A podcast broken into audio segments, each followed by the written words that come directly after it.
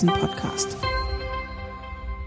Hallo und herzlich willkommen zu einer neuen Folge des Commerzbank Devisen Podcasts. Mein Name ist Tula Nguyen und ich bin Devisenanalystin bei der Commerzbank und heute spreche ich mit meiner Kollegin Esther Reichelt über digitale Zentralbankwährungen.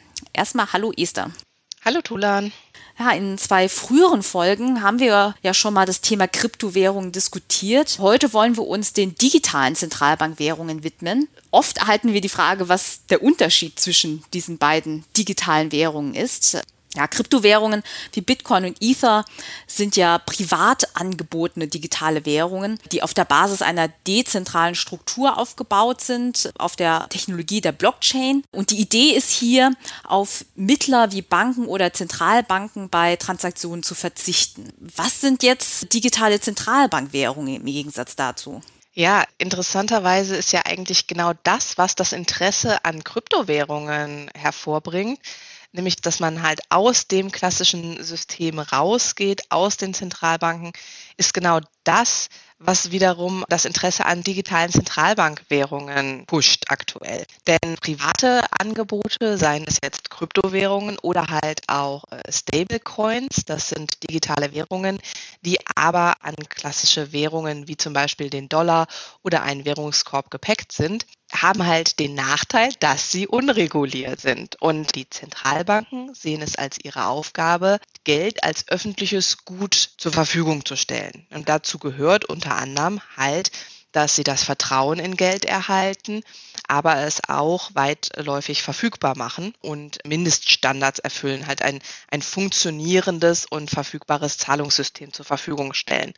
Und die große Sorge ist halt jetzt, wenn Kryptowährungen wie Bitcoins oder Stablecoins wie das von Facebook ursprünglich aufgesetzte Projekt Libra beziehungsweise inzwischen Diem, wenn die weitläufig verfügbar sind, dass halt dieses Vertrauen in das Geldsystem reduziert werden könnte, weil einfach es doch eine gewisse Blackbox ist, was genau da passiert. Und digitale Zentralbankwährungen rücken halt diesen Nachteil, indem sie eine digitale Währung ausgeben mit allen damit verbundenen Vorteilen wie schnellen Transfers, geringen Kosten und weitläufiger Verfügbarkeit und mit dem Vorteil, dass sie halt eine direkte Forderung gegenüber der Zentralbank sind. Es wird häufig halt mit Bargeld verglichen. Ja, das ist momentan das einzige Zentralbankgeld, was normale Menschen wie du und ich und unsere Hörer wahrscheinlich im Normalfall verfügbar haben, aber was direkt von der Zentralbank ausgegeben wird. Mhm, ja, da sehe ich dann direkt einmal den Vorteil im Gegensatz zu Kryptowährungen. Dadurch, dass das jetzt Zentralbankgeld ist, ist offizielles Zahlungsmittel oder offiziell akzeptiertes Zahlungsmittel und hat auch direkt breite Akzeptanz. Das ist ja auch, wie gesagt, in einem der früheren Podcasts zu Kryptowährungen waren wir ja zu dem Schluss gekommen, dass, dass es doch ein Problem ist, dass äh, Kryptowährungen breite Akzeptanz erhalten können, ne? auch aufgrund von technischen Problemen. Ja, absolut. Obwohl man sagen muss, eine Währung ist auch nicht nur deshalb breit akzeptiert, weil sie digital ist und von der Zentralbank unbedingt ausgegeben ist.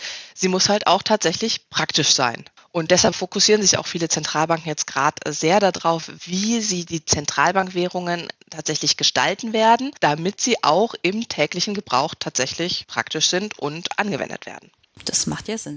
Jetzt wollen wir uns heute ja eigentlich gar nicht damit befassen, welche Vor- oder Nachteile digitale Zentralbankwährungen auf nationaler Ebene bringen. Wenn Sie, liebe Zuhörer, dazu eine Einschätzung haben wollen, hören Sie gerne in den Podcast unseres Chefvolkswirts rein, äh, Kremers Marktbriefing.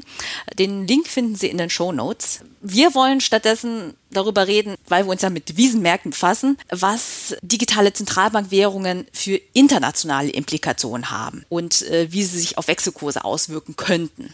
Da müssen wir natürlich erst einmal davon ausgehen, dass ein digitaler Euro oder ein digitaler US-Dollar auch für ausländische Privatleute unter Unternehmen zugänglich ist. Ist das etwas, was die Notenbanken momentan überhaupt in Erwägung ziehen?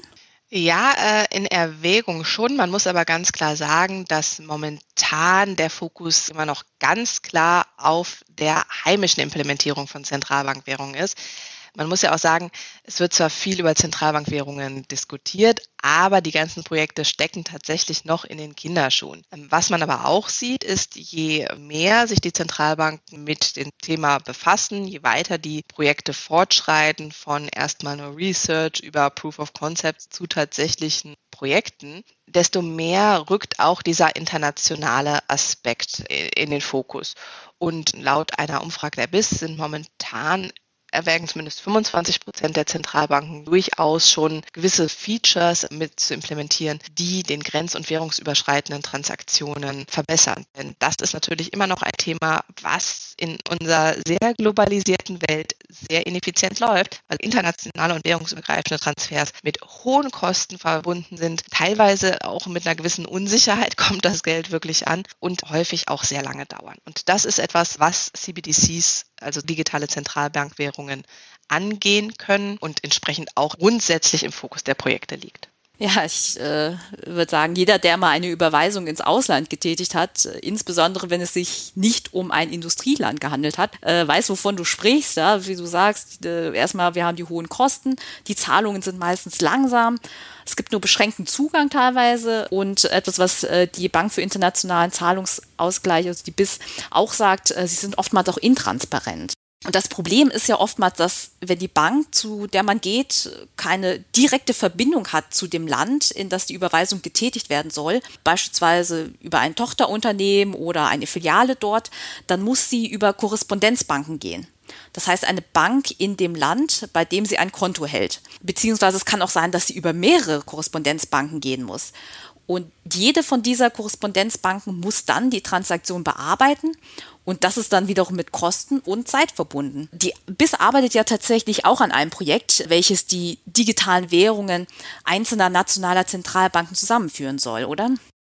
Ja, ganz genau. Als die BIS, die Bank für internationalen Zahlungsausgleich, ist ja so ein bisschen was wie der Zusammenschluss der äh, Zentralbanken, die Zentralbank der Zentralbanken. Und die richtet halt ihren Fokus dann logischerweise weniger auf eine nationale Implementierung, als vielmehr auf das Setzen von Standards, die halt verhindern, dass die diversen CBDC-Projekte, dass wir danach im Prinzip da enden, wo wir jetzt schon sind.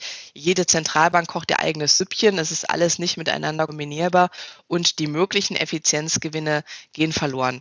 Also das Bewusstsein ist schon da, dass man eigentlich von Anfang an auch diesen internationalen Aspekt bei der Konstruktion von digitalen Zentralbankwährungen im Fokus behalten muss, um die Effizienzgewinne tatsächlich realisieren zu können. Aber die BIS hat schon erste Projekte wie ähm, die Multiple CBDC Bridge mit einigen asiatischen Zentralbanken, die bei dem Thema schon ein bisschen weiter sind. Aber tatsächlich sagt er auch, es ist noch ein bisschen unklar, wie man denn jetzt äh, CBDCs im internationalen Raum genau miteinander kombinieren möchte. Da gibt es einerseits mehr oder weniger, dass es jetzt läuft wie bisher. Jede Zentralbank macht ihre CBDC aber man baut sie halt kompatibel auf. Das bedeutet, man spricht sich so ein bisschen ab, was Regulatorien angeht, was Identitätsnachweise angeht. Denn ähm, an sich ist momentan Konsens, dass es ohne einen gewissen Identitätsnachweis nicht gehen wird.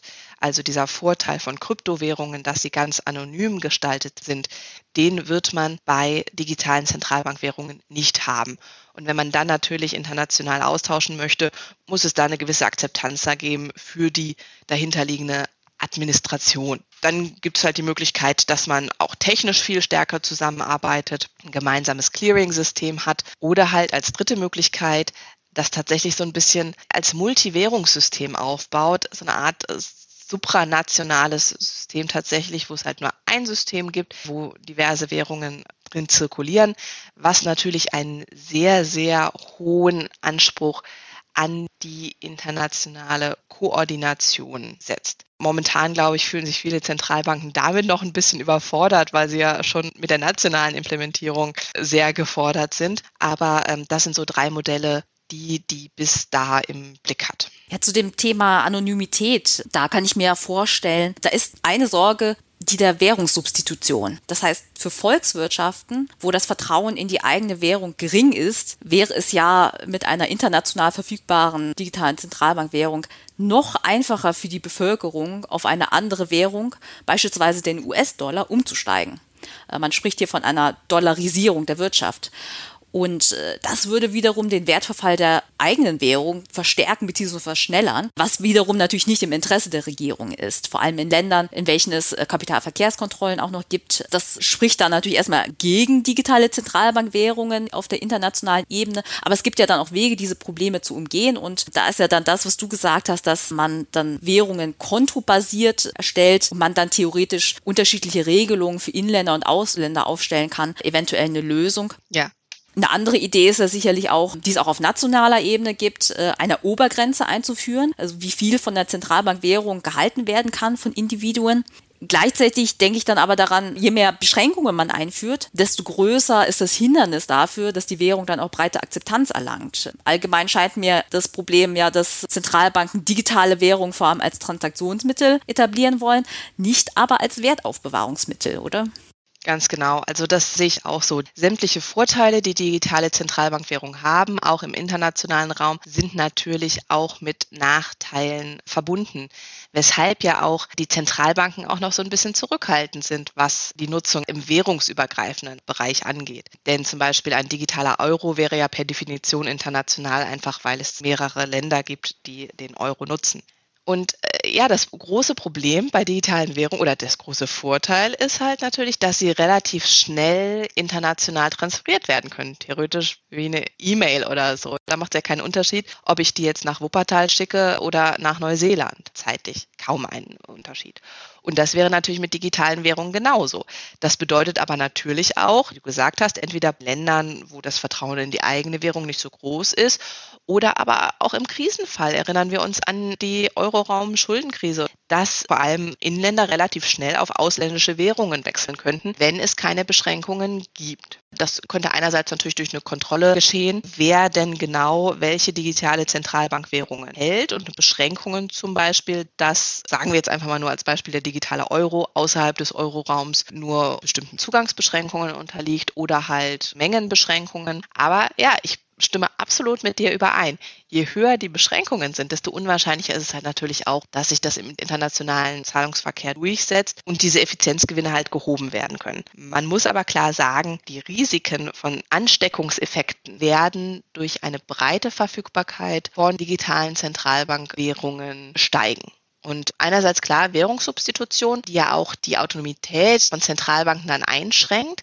Es kann aber tatsächlich auch einfach sein, dass Schocks viel schneller übertragen werden, einfach weil die Währungen viel schneller transferiert werden können. Momentan werden viele Fremdwährungen zum Beispiel in kurzlaufenden Bonds oder so gehalten. Die muss man dann erstmal veräußern. Das ist etwas, was man bei digitalen Zentralbankwährungen in einem geringeren Umfang hat. Und dementsprechend haben digitale Zentralbankwährungen einen Liquiditätsvorteil, der dann halt auch ja, makroökonomisch ökonomisch und geldpolitisch eine Rolle spielt, die mit in Erwägung gezogen werden muss bei der internationalen Implementierung.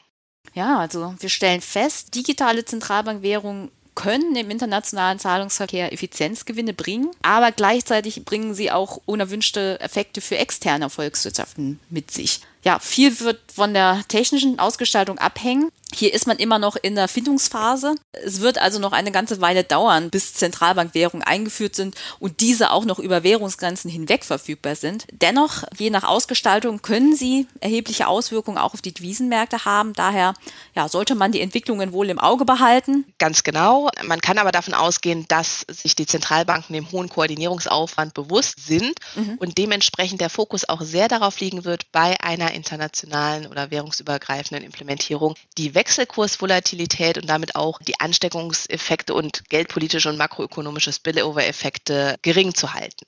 Also wie du es ja schon gesagt hast, der Fokus wird ganz klar darauf liegen, vor allem den Transaktionsaspekt von CBDCs im Blick zu behalten. Ja, das ist doch ein schöner Abschluss. Wie immer hoffe ich, dass Ihnen die heutige Podcast-Folge gefallen hat. Ähm, abonnieren Sie uns gerne auf den gängigen Plattformen und schicken Sie uns Feedback per E-Mail. Die Details finden Sie in den Show Notes.